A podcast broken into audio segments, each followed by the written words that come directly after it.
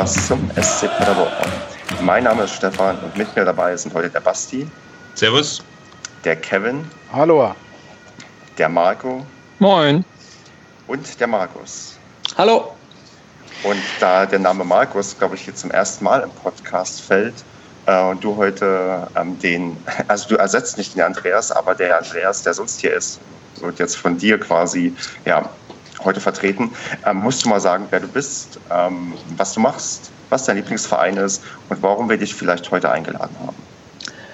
Ja, erstmal schön, dass ich äh, da sein darf. Vielen Dank für die Einladung. Ähm, ich bin der Markus und ich kommentiere für die ähm, oder in der dritten Liga Fußballspiele für die Telekom und auch für den Mitteldeutschen Rundfunk und ähm, hatte das Vergnügen jetzt auch schon in dieser Saison zweimal den SC Paderborn zu sehen, äh, gut spielen zu sehen, nicht immer gewinnen zu sehen, äh, noch gar nicht gewinnen zu sehen übrigens. Und ähm, ja, bin da jetzt vielleicht nicht gerade das größte Maskottchen, aber ich glaube, das ist mit dem Grund, weshalb ich hier heute dabei sein darf. Und von wem bist du das größte Maskottchen? Ach so, das größte, ja. Äh, Darfst du einen Lieblingsverein von, haben als, als Kommentator? Ich hoffe doch. Also ich bin ja vor allen Dingen auch Fußballfan, ja. Äh, nur so kommt man ja überhaupt zu diesem schönen Job. Ähm, und von Haus aus bin ich Fan von Hannover 96 da, aus der, da ich auch aus der Ecke komme, meine erste Dauerkarte damals hatte zu Regionalliga-Zeiten in den 90er Jahren äh, mit den großen Spielern Otto Addo und Gerald Asamoah und wie sie nicht alle hießen. Äh, ja, und seitdem drücke ich den Jungs die Daumen. Mittlerweile sieht es gut aus. Mal gucken, wie lange, aber letztes Wochenende war sehr erfolgreich. Mensch, sehr schön. Ein Hannover 96-Fan hatten wir hier, glaube ich, auch noch niemals. Wir sind auch, wir sind auch rar. Wollte ich gerade auch sagen. Aber ja. da verbindet uns ja auch was, ne? Hannover 96 und Paderborn. So einiges, so einiges, würde ich sagen. Ja. Gut, dann ähm, bevor du deine Fachexpertise zu dem ähm, Magdeburg gegen SC Paderborn Spiel ähm, ausspielen kannst, müssen wir uns noch ganz kurz über das ähm, andere Spiel dieser englischen Woche unterhalten, was wir bereits hinter uns gebracht haben. Und zwar ähm, hat der SC Paderborn zu Hause gegen den SC Preußen Münster mit 2 zu 1 gewonnen. Und ähm, ja, da frage ich jetzt mal, da der Basti noch nicht viel bisher gesagt hat, ähm, wie hast du das Spiel gesehen und ähm, wie hast du es wahrgenommen? Und ja, ich darf nicht zu viele Fragen stellen. Fang erst mal damit an. hast du Angst, dass ich zu lange rede? Nee, äh, ich bin ja in der Klausurenphase, deswegen habe ich es auch bei die Telekom geguckt. Und ähm, ja, ich habe es im Prinzip äh, so wahrgenommen, dass ich im Chat, nachdem wir 1-0 zurückgelegen haben, nicht so optimistisch gewirkt habe. Ich glaube, und dann auch eines Besseren belehrt worden bin, als wir dann doch noch dieses Spiel gewonnen haben, was im Vergleich zum Magdeburg-Spiel sicher nicht unser Bestes, also war, fand ich schlechter als das Spiel gegen Magdeburg, aber was man dann trotzdem wirklich glücklich gewonnen hat im Endeffekt. Das wäre ja. mein kurzes Fazit dazu. Ähm, Marco, unterstreichst du auch das Prädikat glücklich oder haben wir am Ende vielleicht doch einigermaßen verdient gewonnen, auch wenn ähm, du gleichzeitig deine Meinung zu dem 2 zu 1 Elfmeter sagen kannst? Naja, also gegen Preußen, wenn wir gewinnen, dann ist das immer verdient. Ähm, also von daher ist ja eine kleine Lokalrivalität dort.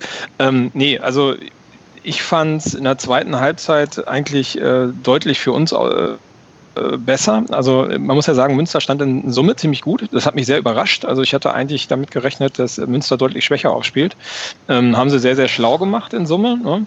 Ähm, man hat dann aber gemerkt, dass halt ähm, auch die besseren Einzelspieler einfach bei uns sind, die dann einfach den Unterschied machen können. Und ähm, so, dass so ein Bassey da ähm, das 1-1 schießt, ähm, ja, gut, äh, ähm, fand ich eigentlich sehr, sehr gerechtfertigt zu dem Zeitpunkt. Ähm, der Elfmeter an sich, da haben wir ja auch lange intern noch diskutiert, ob das jetzt ein äh, wirklich, ähm, ähm, ja, ob der realistisch war oder nicht. Also im Endeffekt, wenn man es wirklich ganz äh, realistisch nochmal betrachtet, sich in der Zeitlupe, war es wohl eher Glück, dass wir den bekommen haben, war eine Fehlentscheidung. Ähm, gut, aber so bist du halt Tabellenführer. Ne? Das sind halt die Themen, die wir die letzten drei Jahre nicht hatten. Und diese kleinen Glücksvorfälle, die uns auch äh, jetzt schon ein, zwei Mal in dieser Saison geholfen haben, ein Spiel zu gewinnen. Ja, also von daher läuft. Kevin, willst du dem Elfmeter widersprechen oder bist du auch der Meinung, dass inzwischen dass der ähm, mehr oder weniger ungerechtfertigt war? Naja, ich habe ja äh, den Blick so wie du von der Süd aus gehabt und mhm. da ist man ja erstmal aufgrund des äh, rigorosen Aufschreis aller Fans ja auch immer der Meinung, dass das definitiv ein Elfmeter war. Ich muss aber äh, gestehen, eingestehen, dass Marco da recht hat. Wenn man sich die Zeitlupe anguckt, kann der gute Mann da recht wenig für, dass ihm der Ball an die, an die Hand fliegt, auch wenn der Arm jetzt nicht ganz anliegend war, aber ja, also ich kann das nur bestätigen, was Marco gesagt hat. Erste Halbzeit war, glaube ich, mit Abstand die schlechteste in dieser Saison des SC Paderborn, weil Münster aber auch das ganz gut gemacht hat. Ne? Im Mittelfeld einiges zugestellt hat. Ähm, gerade Doppeltorschütze Wassai war ja eigentlich gar nicht im Spiel. Und ausgerechnet der macht dann halt den Unterschied nachher. Ja, und der Elfmeter, wie gesagt, äh, braucht man nicht geben. Aber man nimmt es gerne. Auch da kann ich Marco nur zu äh, das äh, bestätigen nach zwei Jahren völlig, voller Nackenschläge und äh, ich glaube irgendwann mal eine Durchstrecke von über 60 Spielen, wo man keinen Elfmeter bekommen hat, ähm, ist das alles noch im Soll. Ja, wir sind ja tatsächlich sogar Spitzenreiter bei den ähm, Anzahl der erhaltenen Elfmeter in der Liga. Also ja, Wahnsinn, oder? Nur, ja, nicht nur in der Tabelle Erster, sondern auch in der ähm, in der Elfmeter-Tabelle ähm, erste. Das vielleicht korreliert das sogar miteinander, dass das ähm, auch bei anderen Tabellenführern der Fall ist. Hängt vor allem damit zusammen, dass wir öfter im Strafraum sind als letztes Jahr, ne? Richtig, genau. Ähm, eine kleine Sache, die, oder eine größere Sache, die mich ein bisschen überrascht hat, ähm, da, und zwar, dass ähm, Thomas Bertel stand in der Startelf, hat keine gute Leistung gebracht, aber war auch nicht, wie eigentlich zu erwarten wäre, mit der Kapitänsbinde aufgelaufen, weil er eigentlich der Vizekapitän ist, hm. sondern Leopold Zingerle. Ähm, Kevin, hast du das irgendwie vorher mitbekommen oder gewusst, dass das so Nö. ist? Oder ist das auch überraschend für dich gewesen? Das war auch überraschend. Ich weiß nicht, woran das liegt, ehrlich gesagt. Ich habe da keine Erklärung für. Hm. Ähm, ich war da schon überrascht, weil, wie gesagt, er ist Vizekapitän, aber gut, Leopold ist halt Stammkeeper und jedes Mal in, in der Startelf, vielleicht liegt es auch daran. Aber eigentlich ist das unüblich, ne? dass man da so das, die Kapitänsbinde weiterreicht. Ja, und in dem Fall die Vizekapitänsbinde, aber. Ja, oder, ja, genau. Ich meine, es war ja dann beim ähm, letzten Spiel wieder irrelevant und ähm, ich glaube, jetzt können wir, also ich würde jetzt gerne die Brücke sogar schon schlagen zum FCM-Spiel, weil ähm, zu Münster haben wir wahrscheinlich nicht mehr viel mehr zu sagen und Münster ist vielleicht, äh, Magdeburg ist vielleicht auch ein bisschen wichtiger. Ähm, denn wenn wir über Kapitäne reden und über Leopold Zingerle, dann ist man schon beim FC Magdeburg. Und da hole ich dann mal unseren ähm, Kommentatoren-Gast hinein, ähm, Markus. Mhm. Wie, ich überlege, was, was kann ich zuerst fragen? Ja, ähm, vielleicht, vielleicht als erstes, äh, schaut man sich als Kommentator das vorhergegangene Spiel an. Ne? Also ich denke ja schon, wahrscheinlich vielleicht sogar mehrere Spiele, aber um mal zu schauen, wie die Mannschaft so auftritt. Weil, oder ist das als Kommentator eher unwichtig? Das wäre dann so die Frage. Also hat, war das Spiel gegen Münster relevant für die Vorbereitung auf das Spiel in Magdeburg? Die vorangegangenen Spiele sind in der Regel immer relevant. Also mhm. man, ob ob man die sich nun nochmal in Gänze anguckt oder ausschnittsweise, das ist ja heutzutage alles relativ bequem lösbar übers Internet, äh, kann man dann sehen, aber die entscheidenden Szenen auf alle Fälle und äh, gerne auch mal die letzten Minuten nochmal komplett, um zu gucken, wie es dann hinten rausläuft. Aber äh, auch die Elfmetersituation habe ich mir natürlich angeguckt, weil ich es ähm, an dem Wochenende direkt mir nicht angucken konnte und bin da zu der, genau der gleichen Meinung gekommen, zu der ihr auch gekommen seid. Es war keiner, da hat Paderborn einfach Glück gehabt dass sie den bekommen haben. Das war kein absichtliches Handspiel, aber das ist ja egal. Am Ende muss der Ball dann halt äh, irgendwie ins Tor geschossen werden, wenn man schon den Elfmeter bekommt. Das haben sie gemacht und haben das Spiel gedreht und das eben in der zweiten Hälfte, was ich durchaus beeindruckend fand. Paderborn, ich hatte sie ja einmal live am ersten Spieltag das ist immer schwierig, daraus dann Rückschlüsse zu ziehen, weil die Mannschaften nach der Sommerpause alle noch so, oder man weiß noch nicht so ganz genau, wo stehen sie und wie, wie entwickelt sich das dann in den darauffolgenden Wochen. Aber ja. da hat mir Paderborn sehr gut gefallen über eine Stunde. Und dann haben sie hinten raus abgebaut. Ähm, das zog sich dann, glaube ich, in den Wochen drauf auch immer durch, zumindest was die Tore angeht. Sie schießen überdurchschnittlich viele Tore in der ersten Hälfte und dass dann mhm. Paderborn eben in der zweiten Hälfte zurückkommt äh, nach Rückstand noch mit zwei Toren, ob nun unberechtigter Elfmeter hin oder her, aber sie haben eben zweimal noch getroffen. Das war ähm, so nicht unbedingt zu erwarten, war beeindruckend und von daher war das durchaus schon interessant, dass sie eben hinten raus aufdrehen können auf einmal. Und äh, das haben sie gestern wiederum dann nicht mehr geschafft. Äh, und damit äh, habe ich durchaus noch gerechnet, dass sie hinten vielleicht doch nochmal zulegen können, aber vielleicht ist das dann auch wieder die andere Qualität ähm, bezüglich Münster und Magdeburg. Man sagt ja auch, dass Münster, äh, dass Paderborn von der Spielweise her mit ihrem relativ äh, extremen Offensivpressing, was sie spielen, ähm, ja auch eine sehr kräftezerrende Taktik dort anwendet und äh, dementsprechend äh, wird ja eigentlich nie erwartet oder man hört das immer wieder. Ich glaube, du hast das gestern auch gesagt, dass äh, in der zweiten Halbzeit ähm, äh, man erwartet, dass sie eher tiefer stehen und dass sie sich auch eine Ruhepause gönnen oder gönnen müssen. Ne? Und äh, ja. ja. das ist das stimmt schon. Also das war schon ähm, sehr auffällig, dass das jetzt gegen Münster einmal geklappt hat, äh, dass man dort noch zurückgekommen ist. Wobei man natürlich mit Münster auch einen Gegner hatte, der vielleicht auch nicht so laufstark und auch spielerisch nicht so bewandt ist wie ähm, ein FC Magdeburg. Zumal Magdeburg freiheimischer Kulisse. Das kommt dann immer noch dazu. Ich glaube, die, die gestern da waren, waren auch wieder recht beeindruckt. Das ist schon toll dort. Das macht Spaß glaube ich, als, äh, als Gastmannschaft, aber auch vor allen Dingen als Heimmannschaft dann nochmal so getragen zu werden. Und, ähm, und da dann nochmal gegen, sich gegenzustemmen, ist dann doppelt kompliziert. Ja, also da würde ich gerne einhaken, weil ich war tatsächlich ähm, gestern da und bin ähm, heute Nacht sehr, sehr spät wieder zurückgekommen. Und ähm, ich war schon mal in Magdeburg, damals stand ich tatsächlich im Heimbereich, habe mir Magdeburg gegen das Asbach angesehen und habe mich mal richtig gefreut, das jetzt mal aus der Gästeperspektive zu sehen. Und das ist halt wirklich, äh, ich glaube, es kommt auch über die ähm, über die Übertragung ganz gut an. Also echt eindrucksvoll, ja, wie laut diese Magdeburger sein können. Das war der Wahnsinn gestern. Also, ja, also, ich, also gerade ja, dieses, am Anfang, dieses Anfang schallende Fußballclub Magdeburg, was so richtig lautheftig kommt, wo man ähm, sich mit der Zeit gewöhnt man sich so ein bisschen an die Lautstärke, aber irgendwann kommt dann mal dieser Moment, wo die es irgendwie nochmal steigern, wo die dann, ja, wir hatten später so einen Wechselgesang mit der mit der ähm, Gegend gerade, wo ich dachte, boah, dass das noch lauter geht, das ist echt heftig. Und das habe ich ähm, äh, da bleibe ich irgendwie auch dabei. Also in all den letzten Jahren, ich habe ja von der ersten bis in die dritte Liga mir recht viel Fußball angesehen.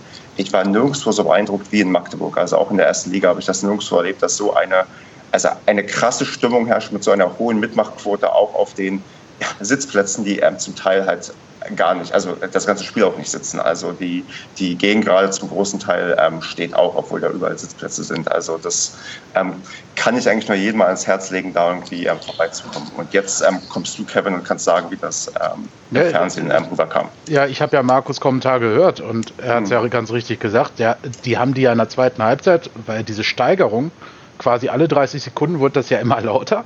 Und umso stärker hatte man zumindest in dem Eindruck, es kann natürlich auch Zufall gewesen sein, wurde halt, der, äh, wurde, wurde halt die Magdeburger Mannschaft, ähm, die dann einen Torschuss nach dem anderen auf einmal abließen. Ne? Also das war irgendwie schon wie so nach vorne peitschen. Das war schon sehr beeindruckend. Also das hört man tatsächlich, wenn man die, den Fernseher anhat, richtig, richtig laut. Das habe ich so auch noch nicht erlebt.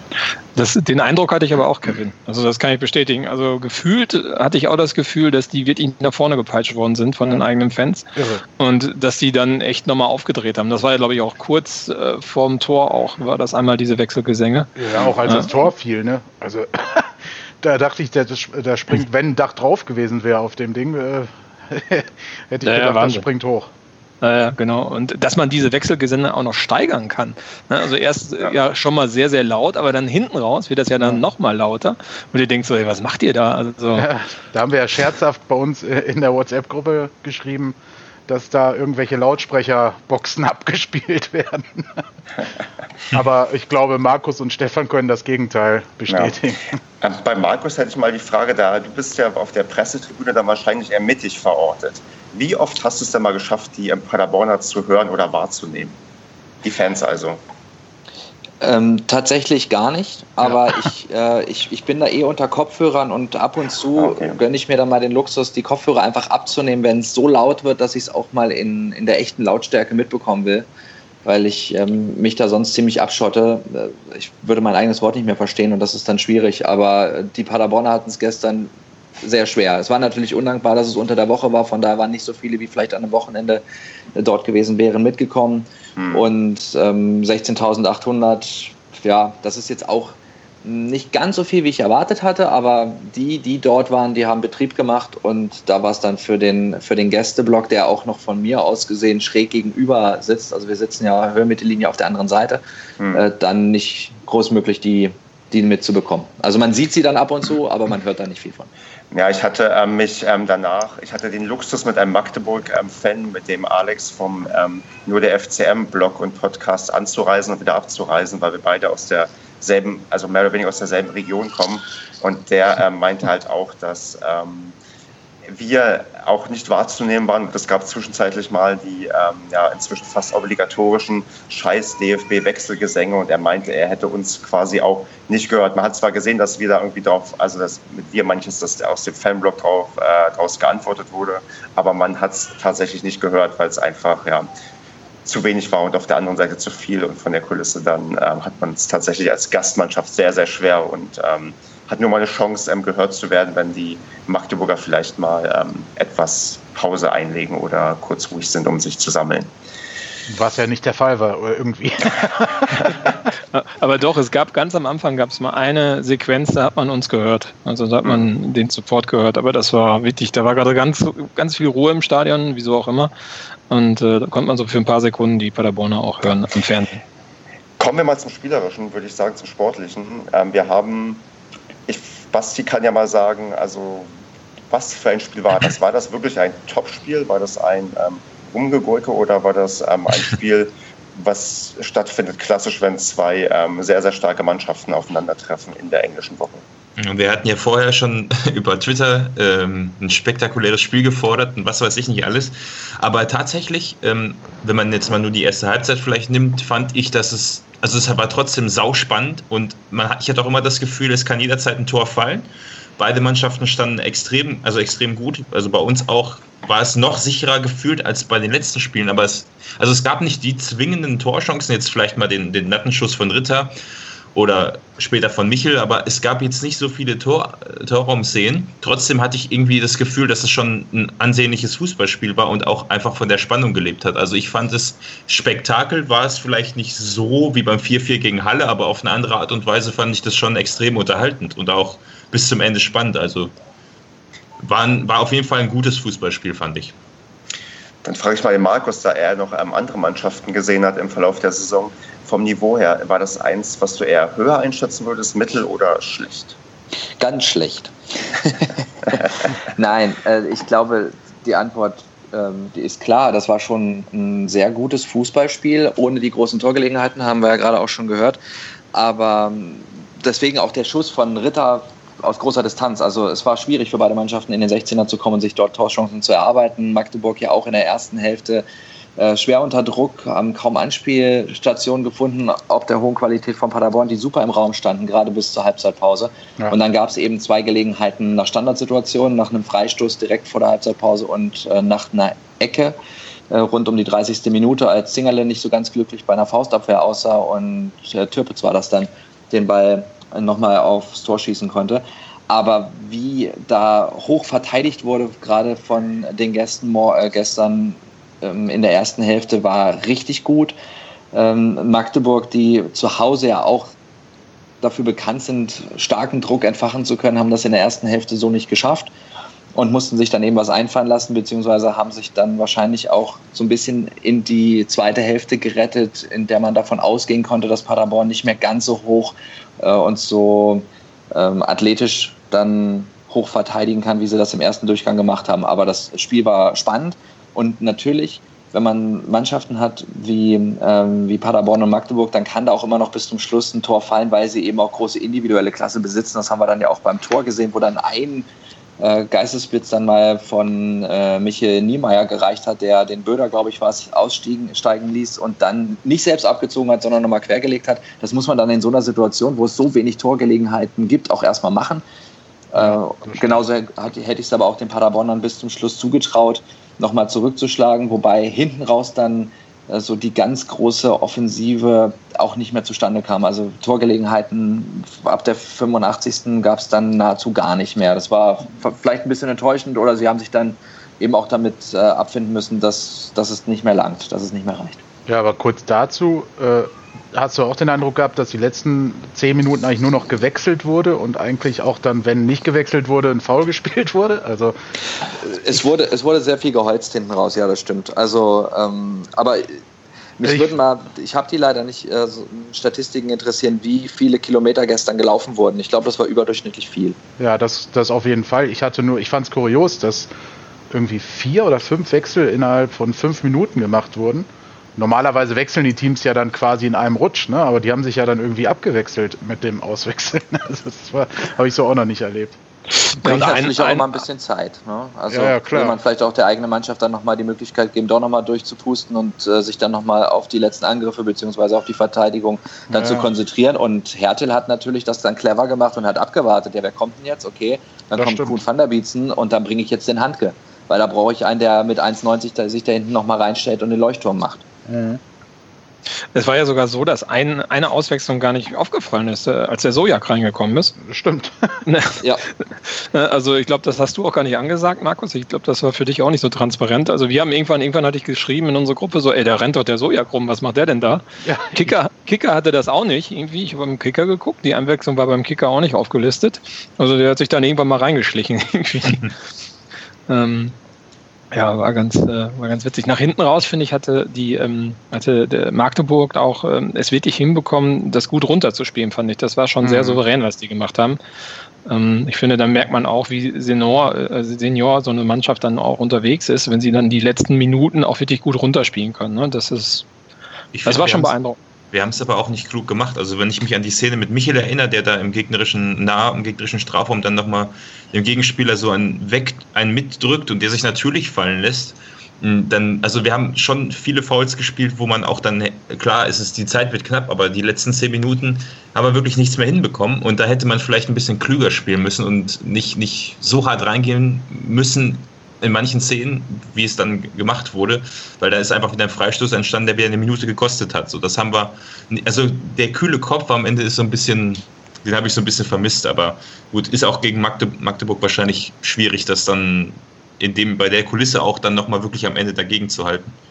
Aber ja, das Spiel wurde ja direkt ein komplett anderes mit dem Gegentor. Also ähm, Paderborn stand hoch, hat Druck gemacht, gerade in der ersten Hälfte. In der zweiten haben sich da ein bisschen zurückfallen lassen, aber sie konnten immer damit rechnen, dass Magdeburg auch den Gang nach vorne einlegt. Und dann führen die nach 62 Minuten, wissen 28 sind nur noch regulär zu spielen. Und jetzt können wir uns natürlich ein paar Meter weiter nach hinten verschieben, weil sicher sind sie in der Defensive. Und dann wird es doppelt kompliziert für Paderborn, da nochmal durchzubrechen. Also die hatten auf einmal viel weniger Zeit und eine deutlich schwierigere Aufgabe hinten raus. Ja, ist das erste Team, was kein Gegentor gegen Paderborn kassiert hat, ne? Genau, stimmt, ja. Ähm, also ich finde, ich habe das auch so wie Markus gesehen. Ähm, ich fand das Pressing des SCP und das im Raum äh, decken richtig überragend stark. Also das habe ich äh, so vom SCP in dieser Saison noch nicht so auffällig gesehen. Wahrscheinlich haben bisher immer diese Offensivakzente auch das alles überschattet. Ähm, aber das ist gestern wirklich aufgefallen. Ne? Mir hat halt vorne drin Srebeni gefehlt, der offenbar momentan zumindest immens wichtig ist für diese Offensivaktion, weil er A, den Ball halt abschirmen kann, aber B, halt auch spielerisch dann, gerade in der Box, wo es gestern schwierig war, sich technisch durchsetzt. Sei es mal einen Elfmeter rausholt oder den Ball klug ablegt. Ne? Und da fand ich, waren wir gestern sehr, sehr klein besetzt mit äh, Marlon Ritter und ähm, Michel Antwiajai drumherum. Der Einzige, der da mal zum Kopfballduell gekommen ist und halbwegs gefährlich wurde, war halt Ben Zulinski. Ne? Ähm, ja. Also da hat, äh, finde ich, äh, hat man schon gemerkt, wie wichtig äh, Srebeni ist, obwohl da ja immer so in den ersten Wochen der Saison noch hieß, ja, hm, ob der so der Weisheit äh, letzter Schluss ist. Aber der hat gestern stark gefehlt. Hm. Fand ich. Dafür, war, dafür war Strudig wieder da, fand ich. Das hat man auch gemerkt. Also, dass der wieder hinten drin ist. Ich würde mal behaupten, mit der, also wenn wir so mit der Innenverteidigung angetreten wären wie gegen Münster, wäre es nicht so sicher gewesen. Also ich habe das Gefühl gehabt, Strudig hat hinten schon wieder eine Sicherheit reingebracht. Ja, trotzdem ja. Äh, komisch, dass man mit zwei, drei Verteidigern auf der Bank da in das Spiel. Mhm. Also Kevin, du sprichst da einen guten Punkt an. Ich wollte nämlich mal auf die, ähm, wo du gerade schon ähm, angedeutet hast, dass ähm, Srebeni gerade recht ähm, wichtig ist und wie es mit den Alternativen aussieht. Ich fand auf der Bank die Alternativen, wo ich dachte, ja, okay, die sitzen halt da, aber ich fand es dann zum Beispiel sehr verwunderlich, dass dann als erstes ein Bertels eingewechselt wird. Ja, das ist halt, ne, also der ist jetzt lange Jahre beim Verein, wirklich ein verdienter Spieler, netter Kerl. Aber ich verstehe es halt auch nicht. Weißt du, du hast einen, einen Görz, der noch letzte Woche, äh, der am Wochenende gegen Münster als Kandidat für die Startelf galt, ähm, der jetzt gar nicht im Kader ist. Stattdessen sitzen drei, glaube ich, drei gelernte Innenverteidiger oder defensive Mittelfeldspieler auf der Bank und quasi kein großartiger Ersatz mehr für die Offensive. So, ne? Also Van der Beats natürlich, aber der ist mhm. ja äh, halt eher der Joker-Typ, der in den letzten zehn Minuten nochmal kommt, um noch irgendwas reinzuwuchten. Aber so hat mich schon gewundert. Und Tommy Bertels ist halt einfach meistens gerade in der Rückwärtsbewegung zu langsam. Er nimmt ja, halt auch vorne die Schnelligkeit raus, ne? Ja, das auch noch. Ja. ja. Und ich meine, Bertels hatten wir jetzt, ich meine, das ist ja der prädestinierte Kandidat äh, für äh, die Einwechslung gegen den Ben Zulinski. Also ab der 60. Minute kannst du ja bei uns rückwärts zählen, dass der Ben Zulinski rausgeht und der Bertels reinkommt. Und es hat, glaube ich, es war ein Spiel, da hat das mal geklappt. Da hat Bertels wirklich ganz gut gespielt. Und bis jetzt hat er immer das Spiel langsam gemacht, hat nichts erreicht im Spiel und das verstehe ich nicht. Dass er immer noch wieder reinkommt und dann in so einem wichtigen Spiel, in so einer wichtigen Phase. Also haben wir da vielleicht zu wenig Alternativen oder hättest du, also ich hätte eigentlich mehr tatsächlich erwartet, dass man Sojak viel, viel früher bringt, wenn ich halt. Ja, ich ähm, auch. Das erste also gerade in dem Spiel, genau. ne, wo der Ritter platt, platt war in der zweiten Halbzeit, oder wirkte zumindest so, ähm, da wäre halt Sojak äh, gerade über den Flügel sicherlich mit seiner Technik äh, nochmal, oder hätte zumindest ein belebendes Element sein können, ne, was nochmal den Unterschied macht. Also da weiß ich nicht, dann langsamer einen Spieler reinzubringen. Ja, aber gut, äh, ist halt jetzt auch Jammern auf hohem Niveau. Ich meine, bisher hat Baumgart mit seiner Entscheidung recht behalten. Ähm, hm. Es ist jetzt halt so, wie es ist. Und Magdeburg genau, hat es halt auch gut verteidigt. Ne? Da hat Markus ja schon recht. Also sie stehen ja auch defensiv 1A.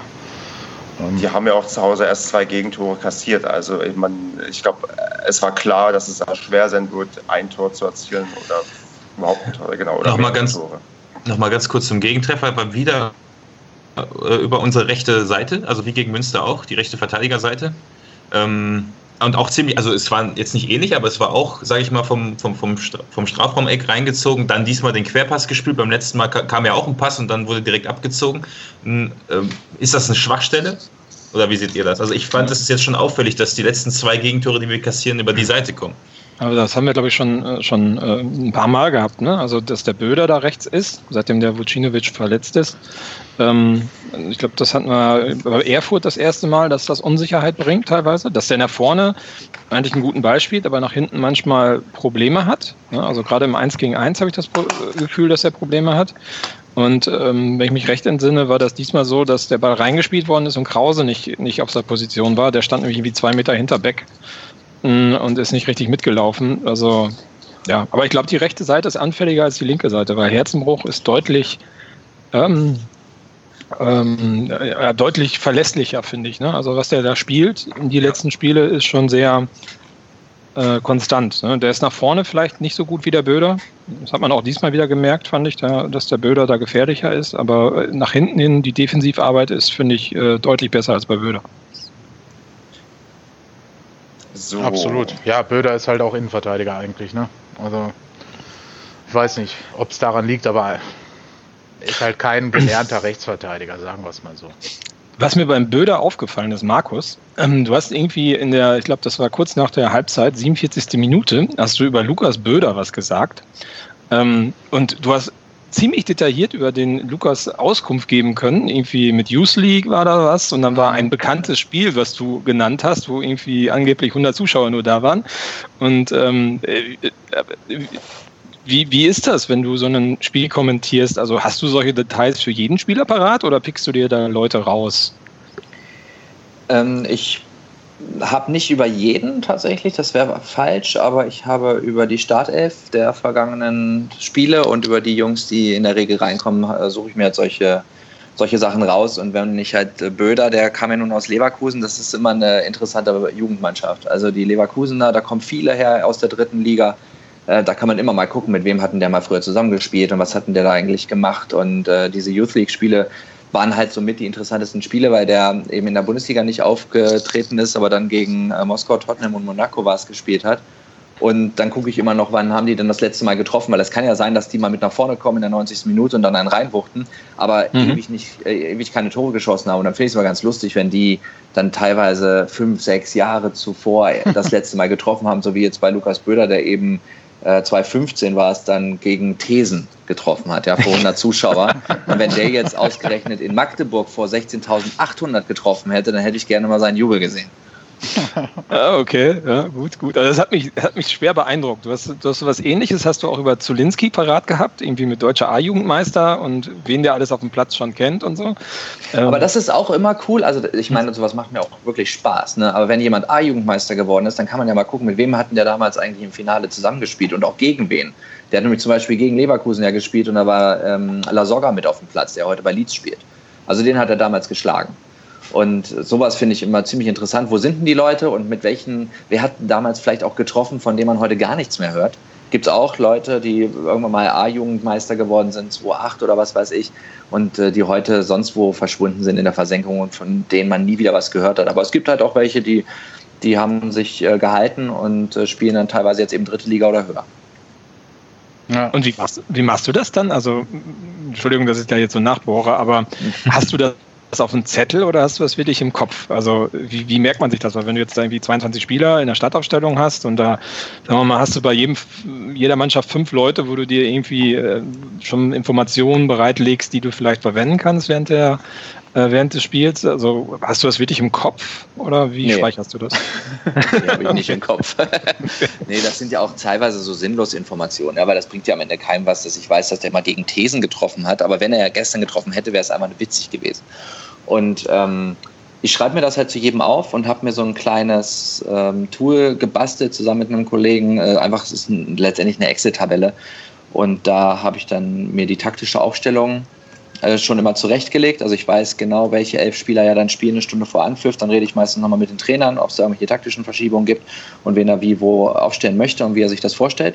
Und dann habe ich eigentlich das taktische Brett direkt vor mir liegen äh, in meiner Excel-Tabelle und da kann ich reinschreiben, was ich will. Also da habe ich dann ohne Ende Platz und immer wenn es interessante Informationen gibt, dann schreibe ich mir die dazu, so wie eben die letzten Tore und äh, wie in der letzten Saison gespielt wurde, wie vielleicht der letzte direkte Vergleich gelaufen ist oder wo man mal in der Jugend mit wem auch immer zusammengespielt hat, weil gerade so ja, 22, 23-jährige Drittligaspieler, die in der Jugend bei irgendwelchen ähm, Bundesligisten gespielt haben, die haben meistens auch schon mal mit heutigen Erstligaprofis zusammengespielt. Und das finde ich, dann auch immer ganz interessant, wenn äh, zum Beispiel ein Mario Erb in der Jugend mit äh, Thomas Müller zusammengespielt hat und mhm. wie der sich dann aber von einem anderen Drittligaspieler oder Stürmer so arg vernaschen lassen kann, das äh, geht mir da nicht in den Kopf. Also der hat auch schon gegen den Müller verteidigt im Training. Da muss er das doch ein bisschen besser mal ähm, stellen.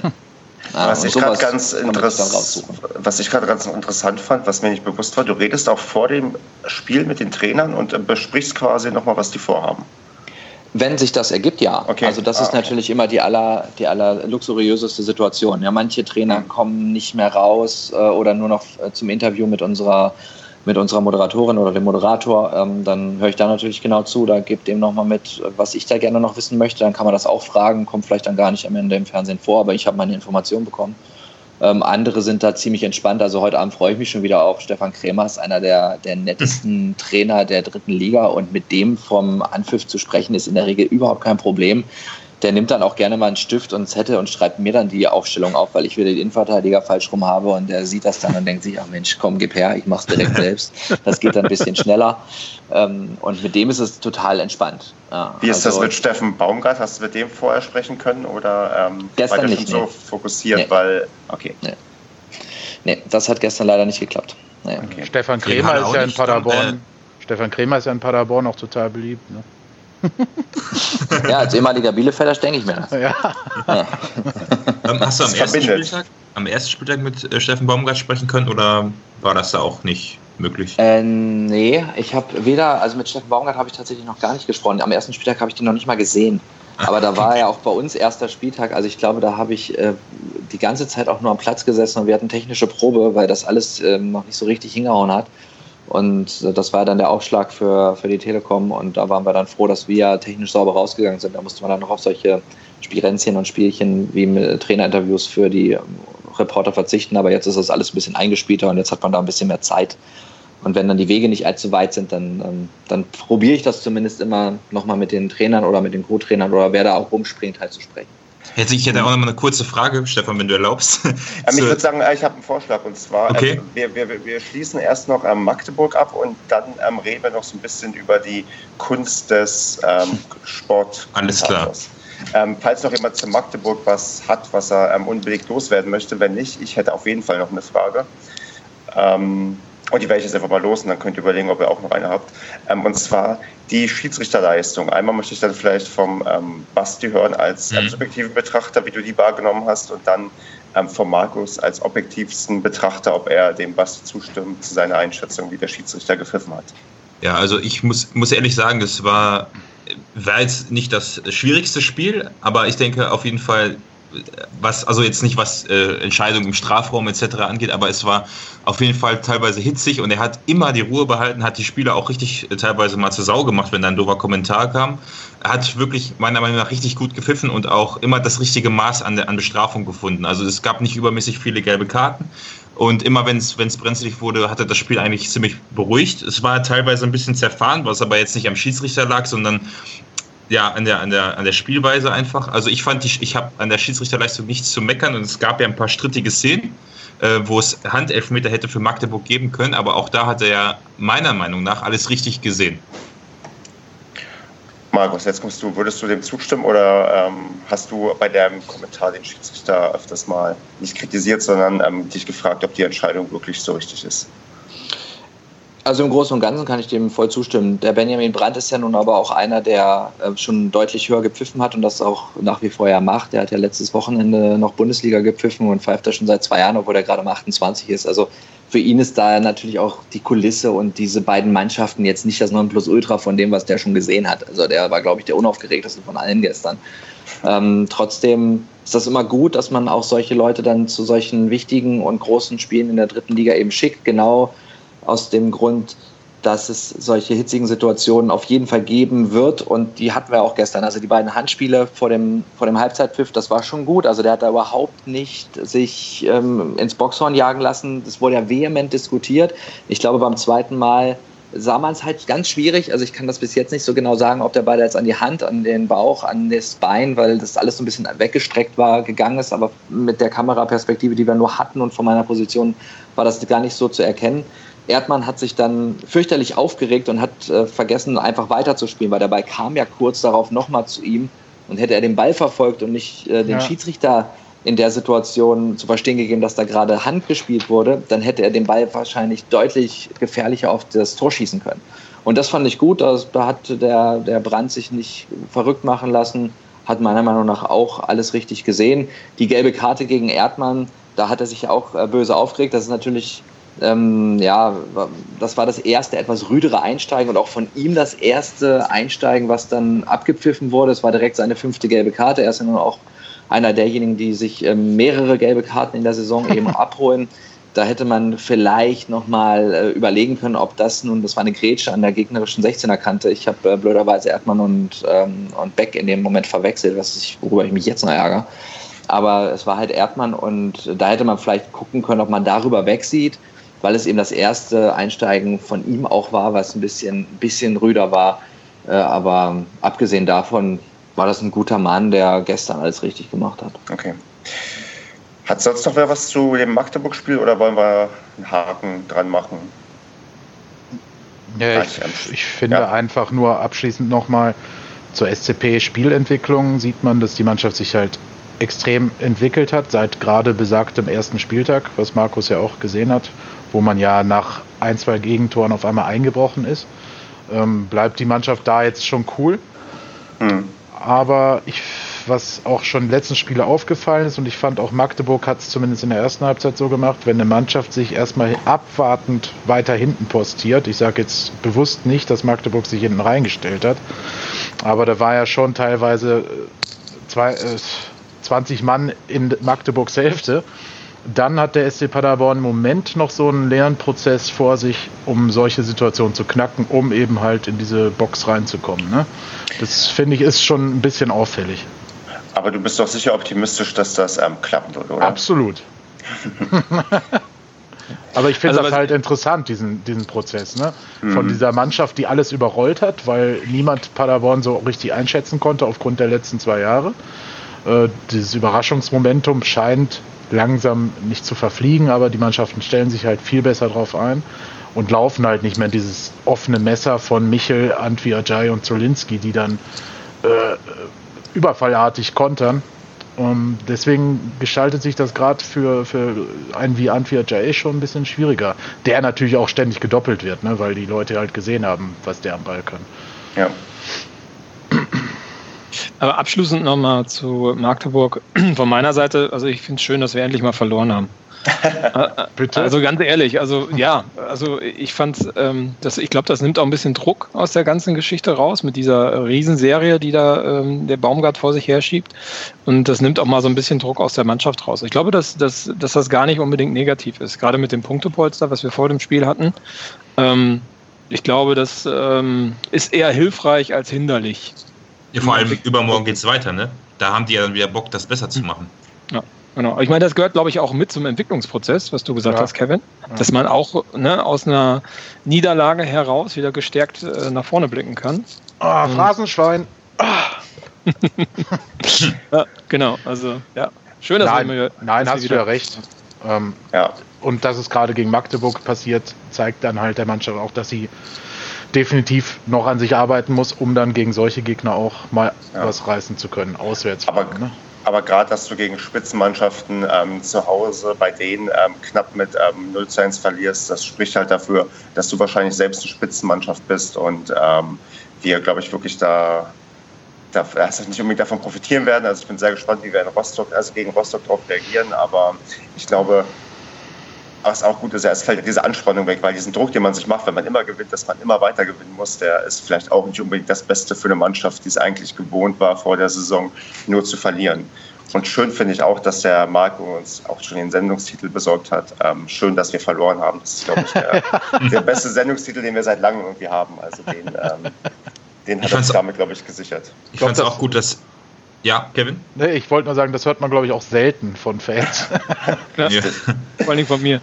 Der, der, ähm, der Baumgart hat am Ende ja im Interview gesagt bei der Telekom, dass, äh, dass er es fand, dass wir ein gutes Spiel gemacht haben, was mich nur vor dem Hintergrund verwundert, dass er bei den letzten Spielen, die wir ja gewonnen haben, immer gesagt hat, wir haben äh, scheiße gespielt, also so jetzt salopp gesagt. Und ähm, dass er zufrieden war bei, bei dem Spiel zeigt ja auch, dass dass er, er kann das schon alles beurteilen, unabhängig von, vom Ergebnis. Und ich vertraue ihm da auch voll, dass er die Mannschaft für Freitag wieder hinbekommt. Und ja. Naja, gut, er, er, versucht in dem Moment halt auch also zu abzuwiegen, ne? wie kann er jetzt mit der Mannschaft interagieren. Ne? Also das ist ja, wenn er jetzt noch die verlieren und er sagt dann auch noch, dass ihm das alles nicht gefallen ja, hat wieder, klar. dann ist es natürlich gerade für die jüngeren Spieler, die da auf dem Platz rumlaufen, vielleicht schon wieder ein bisschen schwieriger, als wenn er dann sagt, ja, er hat ja auch nicht gesagt, wir haben ein Topspiel abgeliefert, sondern er hat gesagt, genau, ja. es war, ich habe ein Topspiel gesehen. Beide Mannschaften haben eine sehr, sehr gute Leistung gebracht und äh, das glücklichere Ende hatte Magdeburg am Ende. Ne? So, also das, so, das ist halt auch ein bisschen taktieren auf der. Aber der, der weiß schon, wie er das machen muss. Er hat schon ja. eine, eine, hohe Glaubwürdigkeit auf jeden Fall. Ja, und das ist halt bei Steffen Baumgart so überraschend. Es hätte ihm halt bei Amtsantritt wirklich, glaube ich, höchstens eine Person oder so zugetraut und das war Markus Krösche. Ähm, dass, dass der so eine Entwicklung halt mit der Mannschaft nimmt. Ne? Also dass der sofort so einschlägt. Ich meine, es ist ja jetzt nicht so, dass der vorher schon zig Vereine trainiert hätte, wo er dann diese ganze Erfahrung mitgenommen hat. Also. Ja. Gut, würde ich sagen, äh, machen wir einen Haken an Magdeburg und ja. nutzen jetzt die, ähm, den, den Luxus, mal mit einem Sportkommentator reden zu können. Ich glaube, Basti, du hattest auch gleich eine ja. Frage, die du loswerden wolltest. Ja, ich, ja, genau. Ich wollte fragen, auch wenn ähm, also die Frage muss ich ein bisschen einschränken. Du moderierst ja für den MDR und für die Te Telekom. Was sind denn vielleicht so jetzt nicht negativ oder positiv unbedingt, aber was sind denn so vielleicht die größten Unterschiede von der, von der Herangehensweise einfach? Also große Unterschiede, wenn ich äh, für beide die gleiche Aufgabe habe, gibt es ja gar nicht. Also ich bereite mich äh, sowohl als auch immer gleich vor ähm, und dann, ähm, also sobald ich ein Spiel live kommentiere über 90 Minuten, wenn ich das nicht mache, dann gibt es natürlich während des Spiels immer noch die Möglichkeit, äh, für die Zusammenfassung ein bisschen was nachzurecherchieren. Wenn irgendjemand da öfter trifft, dann kann man ja mal schnell nachgucken. Äh, große Unterschiede gibt es dann eigentlich erst, wenn ich für den MDR nicht mehr in der dritten, sondern in der vierten Liga unterwegs bin. Und mhm. äh, in der Regionalliga ist es letztendlich so luxuriös, dass man dort mit jedem Trainer sehr gerne vor dem Spiel bis fünf Minuten vom Anpfiff quasi reden kann. Also das ist vielleicht nicht immer und überall so gegeben, aber ganz oft haben die überhaupt nichts dagegen. Ich fahre unglaublich gerne nach Auerbach zu Michael Hiemisch, der ruft mich dann auf den Platz und dann fliegen die Bälle um die Ohren und die, äh, die Spieler machen sich warm und er erzählt mir genau, äh, wie er spielen will und über welche Seite er lieber kommen will und wo er die Schwächen des Gegners ausgemacht hat. Sehr offen und sehr ähm, ja, unverblümt erzählt er dann, wie, wie er gedenkt zu spielen. Und solche Infos, mit denen muss man natürlich dann so ein bisschen sorgsam umgehen. Aber die sind dann halt Gold wert. Und ab der dritten Liga fängt es dann doch schon an, dass, es, äh, dass man sehr viele Worthülsen auch vor dem Spiel eben bekommt, ähm, mit denen man dann auch gar nicht mehr so viel anfangen kann. Ja, das ist dann halt leider so. Und je höher man äh, am Ende kommt in den Ligen, desto schlimmer wird Wer möchte die, also Kevin, du hast ja dazu aufgerufen, dass ähm, Fragen gestellt werden. Sind denn ein paar reingekommen, die wir ähm, noch nicht beantwortet haben? Mm, ja, äh, blüpp. Es gibt, ja, es gibt eine Frage, ob, ich weiß gar nicht, ob das überhaupt zutreffend ist. Was macht den besonderen Reiz aus, die dritte Liga kommentieren zu dürfen? Ähm, ich glaube, also sag du was dazu, Markus, aber ich würde jetzt von mir aus sagen, ich glaube, das ist eigentlich recht geil, jede Liga dieser ersten drei kommentieren zu dürfen, wahrscheinlich. Na, die dritte Liga wird ja gerade, was, äh, was im Osten die Mannschaften angeht, ständig attraktiver wegen der sehr, sehr guten Stadien. Also mhm. es wurde in den letzten Jahren sehr viel in, in tolle Stadien investiert. Wenn ich an Zwickau denke, da wurde bis ähm, vor einem guten oder bis vor einem Jahr äh, einem, auf einem Sportplatz letztendlich gespielt. Da wurden Hilfstribünen aufgebaut und mittlerweile haben die da ein kleines, schmuckes Stadion für gut 10.000 Leute stehen. Da, da macht es einfach Spaß hinzufahren. Da ist immer Stimmung. Genauso wie in Chemnitz oder in Halle. Magdeburg haben wir ja schon zur Genüge drüber geredet. Die haben auch ein etwas größeres Stadion, aber diese kleinen Stadien, wo so zwischen 10.000 und 15.000 reinpassen, da braucht man eben auch nicht so viele Zuschauer, damit das ordentlich klingt und damit das schön aussieht. Und gerade hier im Osten ähm, ist, es, ist es herrlich, in diese Stadien zu fahren, die alle neu sind, reine Fußballstadien äh, abgesehen von Erfurt, wo es noch die Bahn gibt. Aber ähm, gerade Chemnitz, Zwickau, Halle, Magdeburg, ähm, Jena haben wir auch noch eine Bahn, ist auch noch ein bisschen was Größeres. Aber äh, das macht schon, macht schon sehr viel Spaß, da hinzufahren. Aber also wenn man mich jetzt so fragt, ich hätte auch nichts gegen zweite oder erste Liga, so ist jetzt nicht. Warst du denn schon in Paderborn bei uns im Stadion mal ähm, kommentieren? Ja, letztes Jahr war ich da. Äh, Paderborn gegen, ja, jetzt muss ich, oh, das war nicht Erfurt. Erfurt hat am Vortag gespielt in Osnabrück. Das war auch eine englische Woche. Und dann war ich am Mittwoch bei Paderborn gegen Chemnitz. Genau. Ach, das 4 zu 2 war es, glaube ich. Genau, das, das 4 zu 2 war das. Genau, Benteler Arena. 4 zu 2, da gibt es so eine lustige hydraulische Treppe, mit der man da hoch ja. äh, zum Richtung Kamera äh, kommt. Und äh, ja, da war ich da mal in der Benteler Arena. Das ist natürlich auch ein, ein geiles Fußballstadion. Ne? Und jetzt gerade. Ähm, das, sagen aber nicht, das, das, sagen nicht viele. Also das, ja, aber es ist, es, ist halt, es ist halt ein reines Fußballstadion. Man kann super gucken.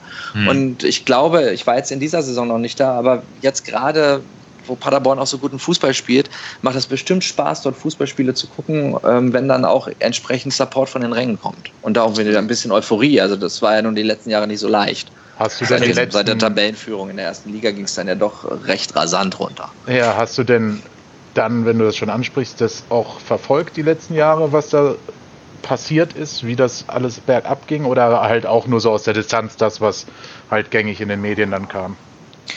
Fast nur. Also ich habe auch in den letzten Jahren wenig Erstliga-Fußball verfolgt. Immer mal, na klar, was macht Hannover? Dann kam auf einmal Moritz Doppelkamp und hat dann ein Tor aus 70 Meter reingeschossen. Sowas kriegt man dann doch schon mal mit.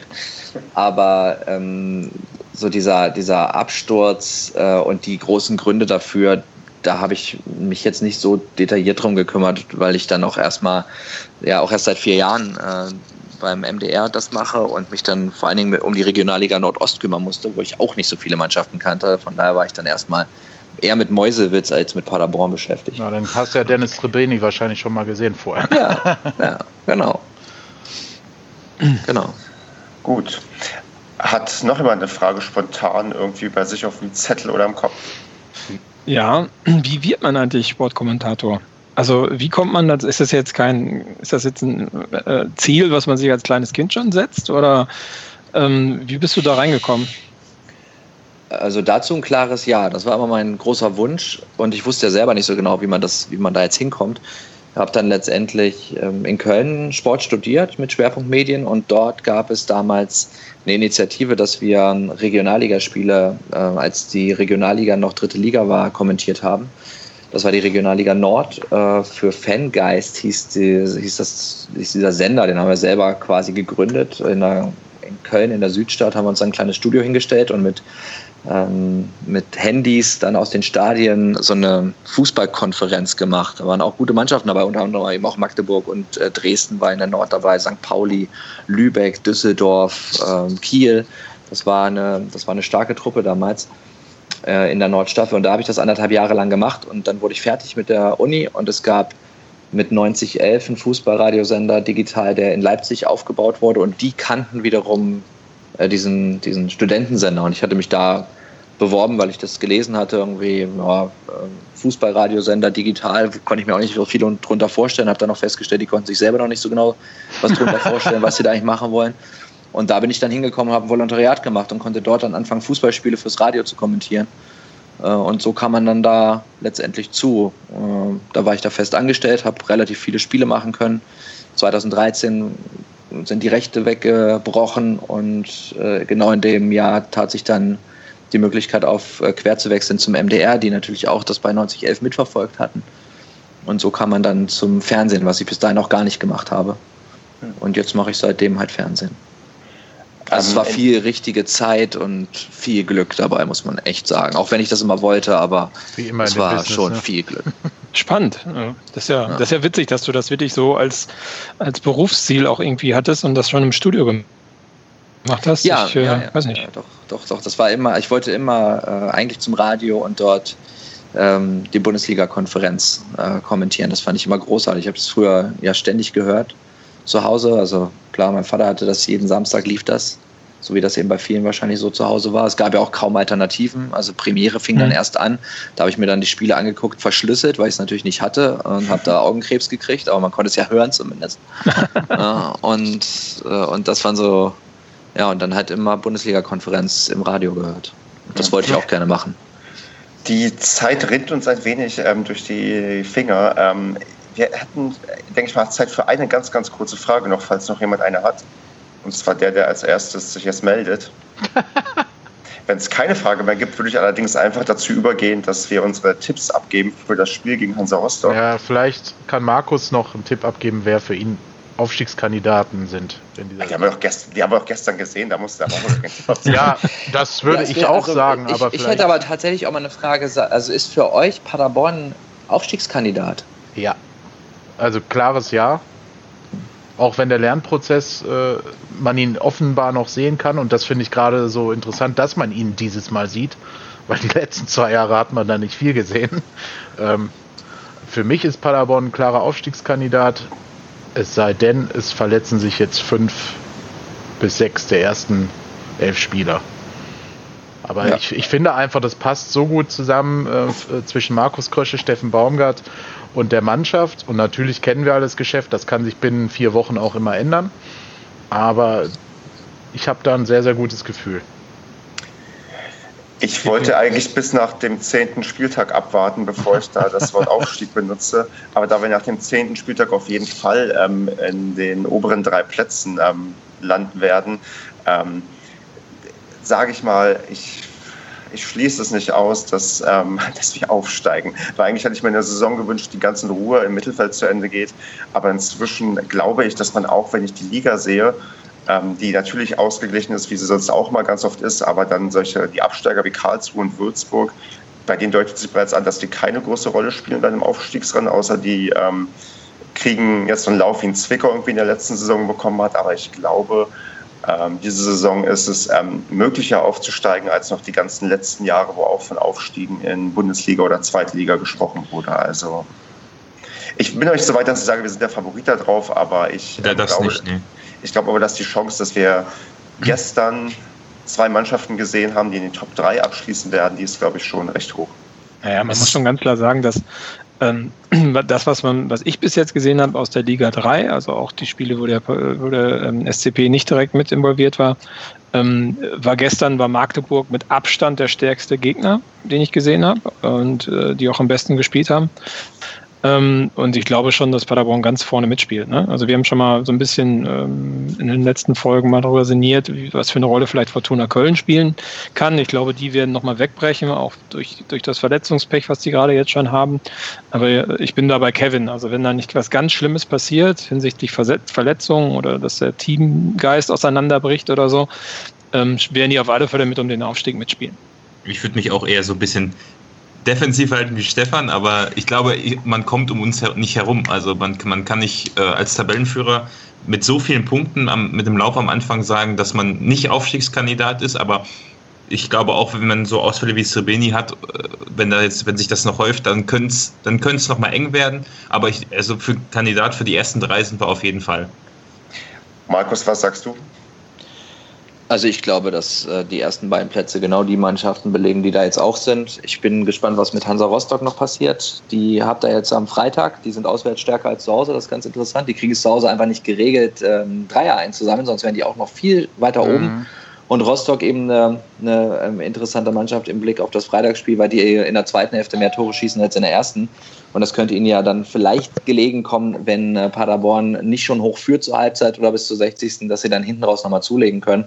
Äh, von daher, von Rostock erwarte ich noch ein bisschen was. Fortuna Köln sehe ich ähnlich. Das ist so ein bisschen das äh, Hannover 96 der dritten Liga, glaube ich. Die werden dann noch ähm, wieder ein bisschen leider absteigen. Wobei das schon schön ist, dass auch Köln so eine gute Rolle spielt. Und ansonsten ist der Abstand eben schon, schon ganz schön groß. Und das, was Paderborn bislang gespielt hat, ist einfach überzeugend. Genauso wie das, was Magdeburg auch gestern dann wieder gemacht hat in der zweiten Hälfte. Das ist gut. Und ich glaube, die beiden, die werden dann am Ende auch da stehen, wo sie jetzt stehen. Gut, tipp mal ganz schnell das Spiel gegen Rostock. Ich sage, wir gewinnen 2 zu 0. Kevin, was sagst du? Äh, boah, schwierig, weil ich Hansa immer sehr schwer einschätzen kann. Ähm, 2-1. Basti? Glaube einfach durch den Heim Heimbonus ne, und durch die Galligkeit, dass man jetzt verloren hat, dass man das gegen Rostock schafft. Äh, Gibt es schon Infos, Kevin, ob Srebeni wieder fit ist für Freitag oder immer noch nichts? Keine Ahnung, da ist der SCP ja nicht so gläsern irgendwie, mhm. was die verletzten Spieler angeht. Ähm, okay. Leider also, weiß ich da nichts. Also ich würde mal, ich, da, dadurch, dass wir eine gute Defensivleistung gezeigt haben und Strodig wieder dabei ist, glaube ich, wir kassieren kein Gegentor gegen Rostock, aber wir schießen auch nur eins, weil es vorne, ja, ohne Srebeni könnte es schwierig werden, deswegen sage ich 1-0. Marco? Ähm, ich sage 3-1 für uns. Äh, einmal unter dem Fakt heraus, dass wir halt heiß sein werden nach Magdeburg, das äh, nochmal wieder gerade zu rücken. Und dann kommt Dodjev nach Hause. Ähm, Stimmt. Ich glaube, das, das gibt auch nochmal einen kleinen äh, Push von hinten raus. Und äh, unabhängig von Srebeni glaube ich, dass ähm, sowohl Zulinski als auch Michel scoren werden. Und dann aus der zweiten Reihe irgendwie Jimmy oder Vassey auch nochmal was macht. Also 3-1. Ich bin halt gespannt, wie, wie der Faktor Müdigkeit äh, ins Spiel kommen wird. Ne? Ja gut, das hat Rostock ja auch. Ne? Das ja, ja, das dritte Spiel. Ja. Für Andreas trage ich das obligatorische 4 zu 0 ein. Jetzt frage ich noch den Markus, ob der sich traut, einen Tipp abzugeben oder ob er sich da raushalten möchte. Also ich, ähm, ich winde mich so ein bisschen drum herum und äh, sage, wenn Paderborn zur Halbzeit führt, gewinnen sie und wenn nicht, dann ähm, gibt es ein Remis. Gut, das wird notiert dann bleibt mir jetzt nichts anderes übrig, als ähm, auf die nächste Sendung hinzuweisen. Die wird ähm, in der Nacht von Montag auf Dienstag voraussichtlich erscheinen. Wir werden dann über das Spiel gegen Hansa Rostock quatschen.